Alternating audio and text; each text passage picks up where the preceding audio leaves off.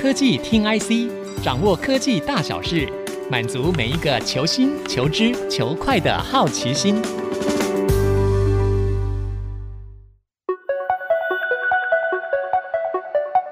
这里是 IC 之音竹科广播 FM 九七点五，我是节目主持人何志忠。台积电建厂布局进入新的扩张模式，直接进入了客户的区域，在美国、欧洲、日本等先进国家新建新的在地供应体系。但我们也看到，企业经营总是会面对的各种的挑战，有各国截然不同的民情风俗所带来的挑战与机会。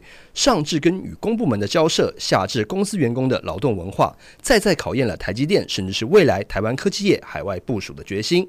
这次很高兴邀请到 DigiTimes 顾问林玉忠教授来到现场，跟科技听 IC 的听众们一起解析这个议题。教授跟我们的听众朋友们打声招呼吧。科技听 IC 的听众大家好。好的，首先我们就先直接来请教这个林玉忠教授，您怎么看待台积电在美国、德国、日本的一个建厂布局？我一向的主张就是在全球有重要市场地位的，应该向全世界去征用资源。是。单靠台湾的资源是没有办法做这件事情的。嗯、台湾的人口占全世界千分之三，千分之三，土地占全世界万分之二，万分之二。那在这样的状况之下，你可以想象，台湾是绝对没有能力，哎，终将会没有能力去满足这些需求的。是，所以即使你现在的厂房都在台湾盖，你还是没有办法满足。嗯哼。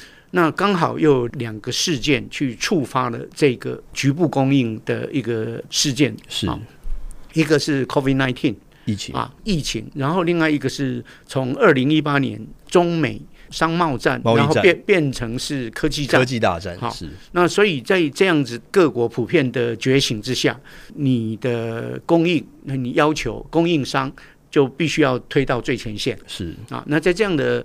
背景之下，我们就会产生了这样的事情。嗯哼，那问题，这是我过去看到的问题。因为台湾的厂商其实这方面都还没有准备。是，这个是我认为我们现在必须要去仔细去考虑的。嗯哼，那今年我刚好很巧，去年底我刚好是去主持了两个得奖人潘文渊奖的对话。一个是卢明光先生，嗯嗯、一个是杜书武先生。好、嗯，那这两位，我觉得他们的最重要的成就，就是在全球化的过程。是，因为这两家公司都够大了。嗯哼，联强国际在全世界的供应链，它有到达四十几个国家。是。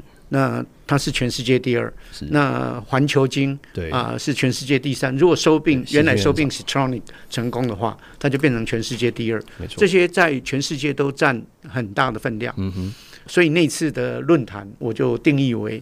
是全球化的过程，嗯哼，因为他们就是因为他们在这方面表现还不错，是。被潘文渊讲那个认知的，哎，所以我们看到其实这个区域化的一个这样子的趋势，好像是已经没有办法阻挡了。因为我看现在不管是中国啊、美国，他们都各自想要，像中国特别明显嘛，他们现在要开始半导体自主化。嗯，那美国大家也会想到说，哎，这个好像有这个地缘政治的风险。嗯，所以这个教授您怎么看？就是我们像现在像台积电的题目，总是被大家常常的拿出来讨论。您个人怎么去看？说，哎。台积现在去美国可能遭遇到的一些状况，那现在又听说他们在日本的这个熊本好像是相对比较顺利的一个情形，您大概怎么看这后续的发展？对于台积电呢、啊，这是个别公司，我我不太好评论。是啊，但是如果你要看每个公司。到每个地方，其实你都会碰到不一样的问题。没错，好，所以在这里面，这些问题的一个起始的根源是语言跟文化，这两个是最重要的根源。但是还有法律，因为每个地方对法律的要求，特别是劳工权益的要求，也是很不一样的。所以你在公司内部，你就开始要有这样子的觉醒啊！我讲觉醒，因为。在过去，尤其是在对美国市场，我们有很多的原来的从业人员是从美国过来的。你认为你对美国那边的了解是比其他地方要深？可是如果你现在是对全球的布局，那当然就不只是美国。是你像德国跟日本，这个是完全不一样的。是，而且这个恐怕也还不只是德国跟日本，像有一些新兴的市场，是像印度。或者是越南，还有甚至是中东，是啊，像中东最近一个很强的趋势。嗯哼，二零三零年汽车拥有的年代快要进入尾声。嗯哼，那他们有一个比较焦灼的感觉，是要把从油赚的钱要转换成也用科技来赚钱。嗯哼，所以你在台湾目前你也可以碰到很多中东的油钱来要。跟台湾的像 AI、Quantum 或者半导体，看有没有办法移植过去。所以这些都是。让台湾在此时，特别是半导体全球化的一个动力、嗯、啊，当然另外一个动力就是我刚刚讲，我们资源的短缺。是了解，在这个林云东教授过往的经验当中，我们刚刚有提到说，其实啊，不管是台湾的 T 公司也好，嗯、因为他们现在到处布局嘛，嗯、然后也有跟这个德国的大厂嗯做这个合资厂 ESMC 哦，想请教一下林教授，与德国人共事，或是在这个台德这个合资企业当中，跟如果在纯粹的这个台湾公司当中工作，哎，有没有什么？一个不同的感受跟心得，可以跟我们的听众朋友分享一下。我现在讲的状况会跟 T 公司的这个 case 会有一点像，只是地位是不太一样啊。是是是，因为其实我过去的工作经验有跟德国人、嗯哼、日本人、是。韩国人、韩国人。合作。我们合作最愉快的其实是韩国人，是。这个是大出所有人的意料之外，大家都没有想到。哎，对，但是不管怎么样，一个国际的合作，首先你就会面临两种不一样的经验，嗯、一个是语言，是你在这个合作的范围内，如果你是一个合资公司，那你公司的 official language，、嗯、你就一定要是英文。对，那这一点当初我们公司是贯彻的非常彻底，是那这也没有疑问，因为。跟我们合作的西门子公司，嗯，他们的官方语言也就是英文。英文，即使是在德国人跟德国人的 email 的对话，嗯哼，他们也不是用德文。是，所以他们贯彻得非常清楚。那我们也是贯彻得非常清楚。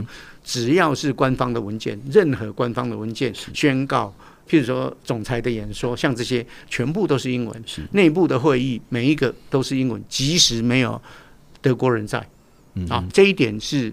非常贯彻的非常，因为我有一个很有趣的例子。那那时候我们国科会有接待了一批法国学生，是他们希望有台湾半导体的经验，嗯哼，所以他们希望送到园区来有一段，譬如说有一个一个月到三个月的工作，园区推来推去，包括我们所有的公司推来推去，到最后推到我们公司，因为他只有认为我们公司可以去接待这批。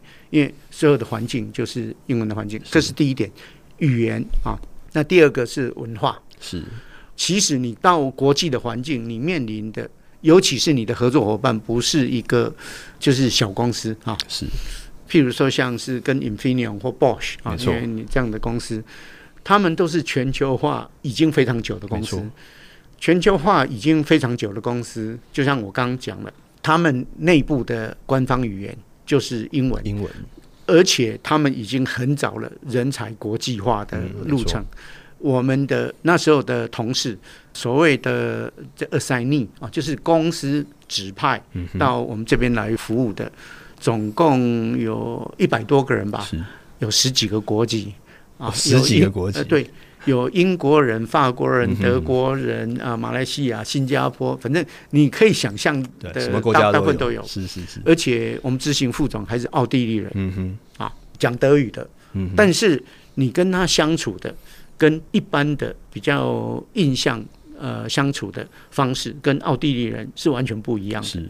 啊，像奥地利跟德国人都是讲德语，嗯、但是德国人要非常有，算是非常有自信，嗯、有时候是稍微超过了他们应该有的程度，但是奥地利人是谦虚到不行。嗯哼，就整个文化上面还是有，就是不同国家还是有约略的一些不太一样的地方。那在这样子的过程当中，你有没有碰到一些就是可以来合作，或是碰到一些比如说可能观念不太一样的一些磨合这样的状况？其实每个国家都有不一样的接触方式啊。呃，像我刚刚有讲到是像韩国人啊，韩国人我们就觉得他他们是比较非常 tough 啊，没错，因为历史上他们是夹在三个很大的国家中间，对。啊，你必须要态度要很坚决，你才有办法生存。是，但是韩国人，如果你在某些他们重视的技能技巧，显示出你的能力至少不逊于他们的话。你会得到你的尊敬，以后沟通就会变得非常容易。嗯哎，那德国人呢？他们一般来讲，他们善于规划。他们公司像我刚刚提到的那个 Infineon，原来是西门子分支出来的。他们的 Planning Department 就是规划部门，是公司所有的动力的来源，甚至连财务部都归 Planning 管啊。所以他们的想法。是这个样子，可是这个就会一条路，也许就走到底。嗯。但是他们也并不是完全不自知，说没有那么缺乏弹性。就像我在《电子时报》的专栏写写过的，他们觉得他们自己不擅长于谈判，是，所以他们的谈判梯队有专门的谈判梯队，因为有经常性的国际的，就是全球化的接触。谈判梯队就是美国人带头。然后一个是欧洲人，嗯哼，啊，一一个就是有设计专长的工程师，然后转化成谈判人员，还有一个日本人，嗯哼，来管亚洲的事务，是，所以这样就基本上涵盖了全球的大部分的半导体市场，是。啊，他们也有相当的自治，嗯、但是不管怎么样子，就是每个文化那个你需要有相当的认知，那我们的伙伴恰好是这样子的，嗯、因为他们。我后来了解，他们的人到台湾之前，全部都受过文化人类学。In house 的不是去大学请的，In house 的文化人类学家来训练。嗯啊，这个比我们台湾现在才开始要去请那个地缘战略学家的政治学博士，非常非常要早了非常多年。是是是是是。好的，我们非常感谢这个林教授这个很宝贵而且非常有趣的一个经验分享。我们休息片刻，欢迎各位听众朋友再回到科技听 IC 下半段，我们继续来聊聊台湾半导体产业、半导体人才要迎向大航海时代，走出国际会遇到什么样的机会与挑战？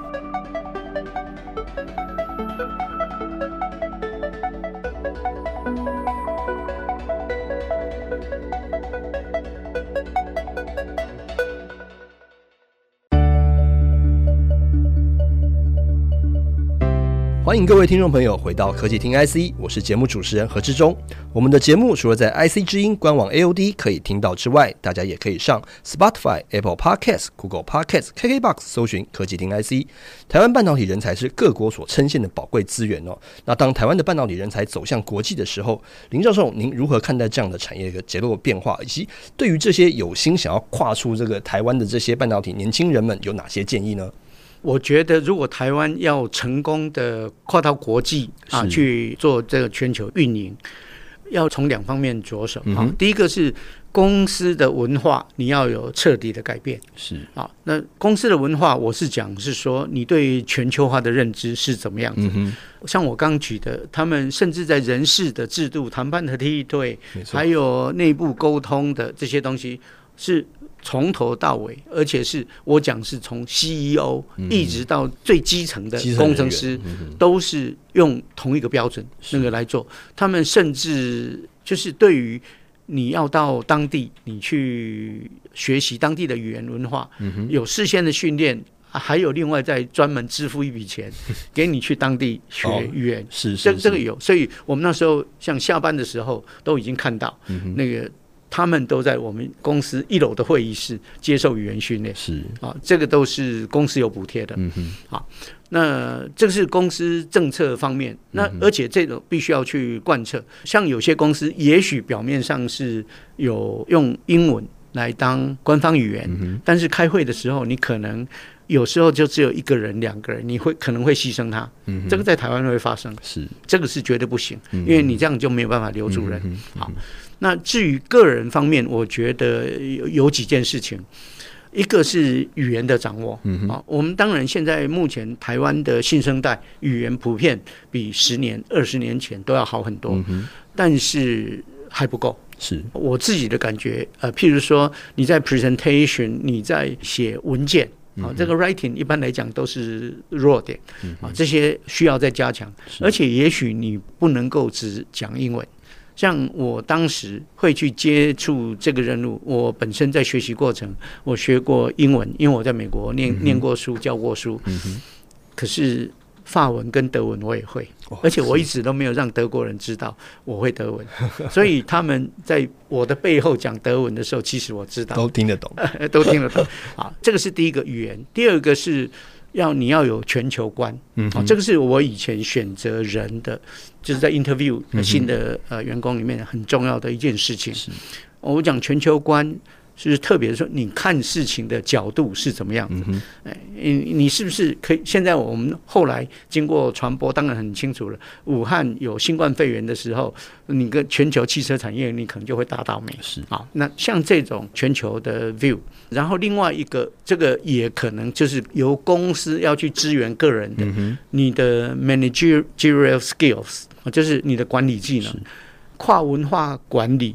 毕竟是不一样的，是。这个已经不只是跨文化管理啊，你就是换个公司，因为我也听到说有哪一个公司的管理方式，你后来他被调派到子公司去，马上就一下就垮了，隔天就递了很多辞呈出来，这个可能是不一样的，是，所以公司方面要有相当的资源，嗯哼。这个我们回到一个德国的经验，因为其实德国在未来就是现在也已经是他们在车用半导体上面很多的发展都是非常的厉害哦。嗯、我们看到其实像这个英飞凌啊，像 Bosch 啊，嗯、或者像这个一线的这个车厂，比如说 B N W、宾士，都是德国的企业。这个教授，我们想要请教一下说，说您认为说，如果就您的观察，比如说德国企业的发展以及政府的作为，在现阶段有哪些是值得台湾来做一个借鉴的一个地方？我把它分成两个部分，是企业方面。企业方面，他们有两点让我觉得我们当时的公司没有做到的。嗯啊，一个就是对全球化的变成他们组织里面的一个民科，是，因为他们已存在一百五十年里面，现在已经一百七十几年，在全球设立了一千两百个公司，是，所以他们的经历，这个是非常值得我们去看。嗯，那另外一个，呃，我也露一下德文哈，叫做。Duale 呃 Ausbildung 嗯哼，啊，这个就是双轨教育，这个是我们台湾一直在吵，就是说我们的技职教育不见了，对对，对，啊，但是在于德国来来讲，这个是他们理所当然的一部分，嗯，他们体制够大，那在里面有产生学位，而且培养最重要的一点，我们台湾的企业一直在炒技职教育，但是从来没做到的，你从技职教育体系的人。你是不是愿意赋予他重任？是我们是在这家德国公司，他们是愿意的。嗯哼，啊，那甚至是到 CEO 这个职位，嗯哼，他是可以给继职教育的人来担任。好，那至于政府方面的话，我先讲，在德国的话，他们是两层的。嗯哼，一个是欧盟。嗯哼，啊，因为欧盟是他们自己是一个整体，他们有一个大的计划。嗯哼，啊，这个是包括他们跟其他公司的合作，然后还有国家。然后再来地方政府。是。像 Dresden，我知道的很清楚哈，就是因为那个公司那里的半导体公司不止一家了，对对，呃，Global Foundry 啊，就是以前那边啊，全部都在那边。他们的地方政府的有一些就是奖励条例是非常明确的，你机器到了以后三个礼拜现金会到你的户头，你可以执行到这个样子。那相对于这些就是多阶层而且目标明确的政策制定。台湾这方面似乎缺乏的比较少。我也问听众一个问题：台湾的半导体政策是什么？你说得出来吗？所以，其实我们可以看到，这个我们现在看到半导体变成台湾一个非常重要的一个产业，因为这几年，包括像这个中美贸易战，让台湾在这一块领域的地位突然受到了全世界非常高度的重视。但与此同时呢，我们也看到了有很多的挑战是我们还需要去呃克服的部分，包括像刚刚也提到说，像比如说德国他们的做法跟台湾现在有哪些缺口的地方。那我们其实也常看到、常听到说，其实大家还在。很苦恼一件事情是说，哎，这个人才的问题。虽然说现在景气有一些比较大的波动啊，我们可能会听到说有些外商在裁员，可是其实对于台湾的公司来说，好像一直还是觉得说这个工程师不太够用啊。就是如果展望就是未来比较远的地方，那刚刚教授您又提到说，其实德国的技职体系这样子的衔接其实是相对是比较完善一点的。您认为说现在这个人才问题对于台湾来说，就是可能又要走出国际，可是又面对好像国内又不太够的这样的一个状况，该怎么办呢？你怎么看？台湾的。从国内的供给是注定无解，嗯哼，啊，因为台湾的人口基数不足，但是你产业在发展，是，而且不只是人口基数不足，你在未来的几年，每年的新就业人口都还会再掉五千。嗯嗯哼，呃，因为这个从人口结构很清楚，二十几年前我们就知道。是，所以你唯一的办法就是两个，一个要不然就是把国外的人才搬到台湾，嗯哼，啊，受一定的训练，嗯哼，啊，当然他们最后也许还会回到他们国家，但是至少有一段时间是你来来为你服务。嗯哼，那另外一个就是你到国外去。然后你可以去管理国外的人才，嗯哼，啊，或者是就让他们当地有当地的管理，只要他变成你企业的合理的臂膀，这样子就可以达到目的了。是，我认为。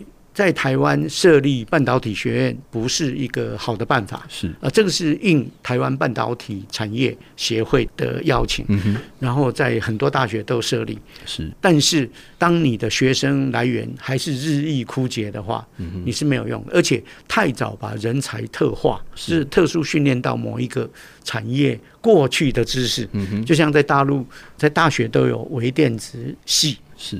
这个也许是阻碍中国啊半导体发展的一个因素，不是一个正向的的做法。是好，我们听到这个林教授提出了很多这个很不错的观点哦，值得大家来思考的。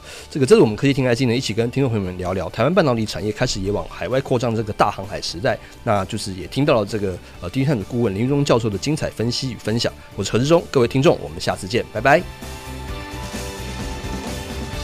本节目由《DigiTimes 电子时报》与《IC 之音》联合制播。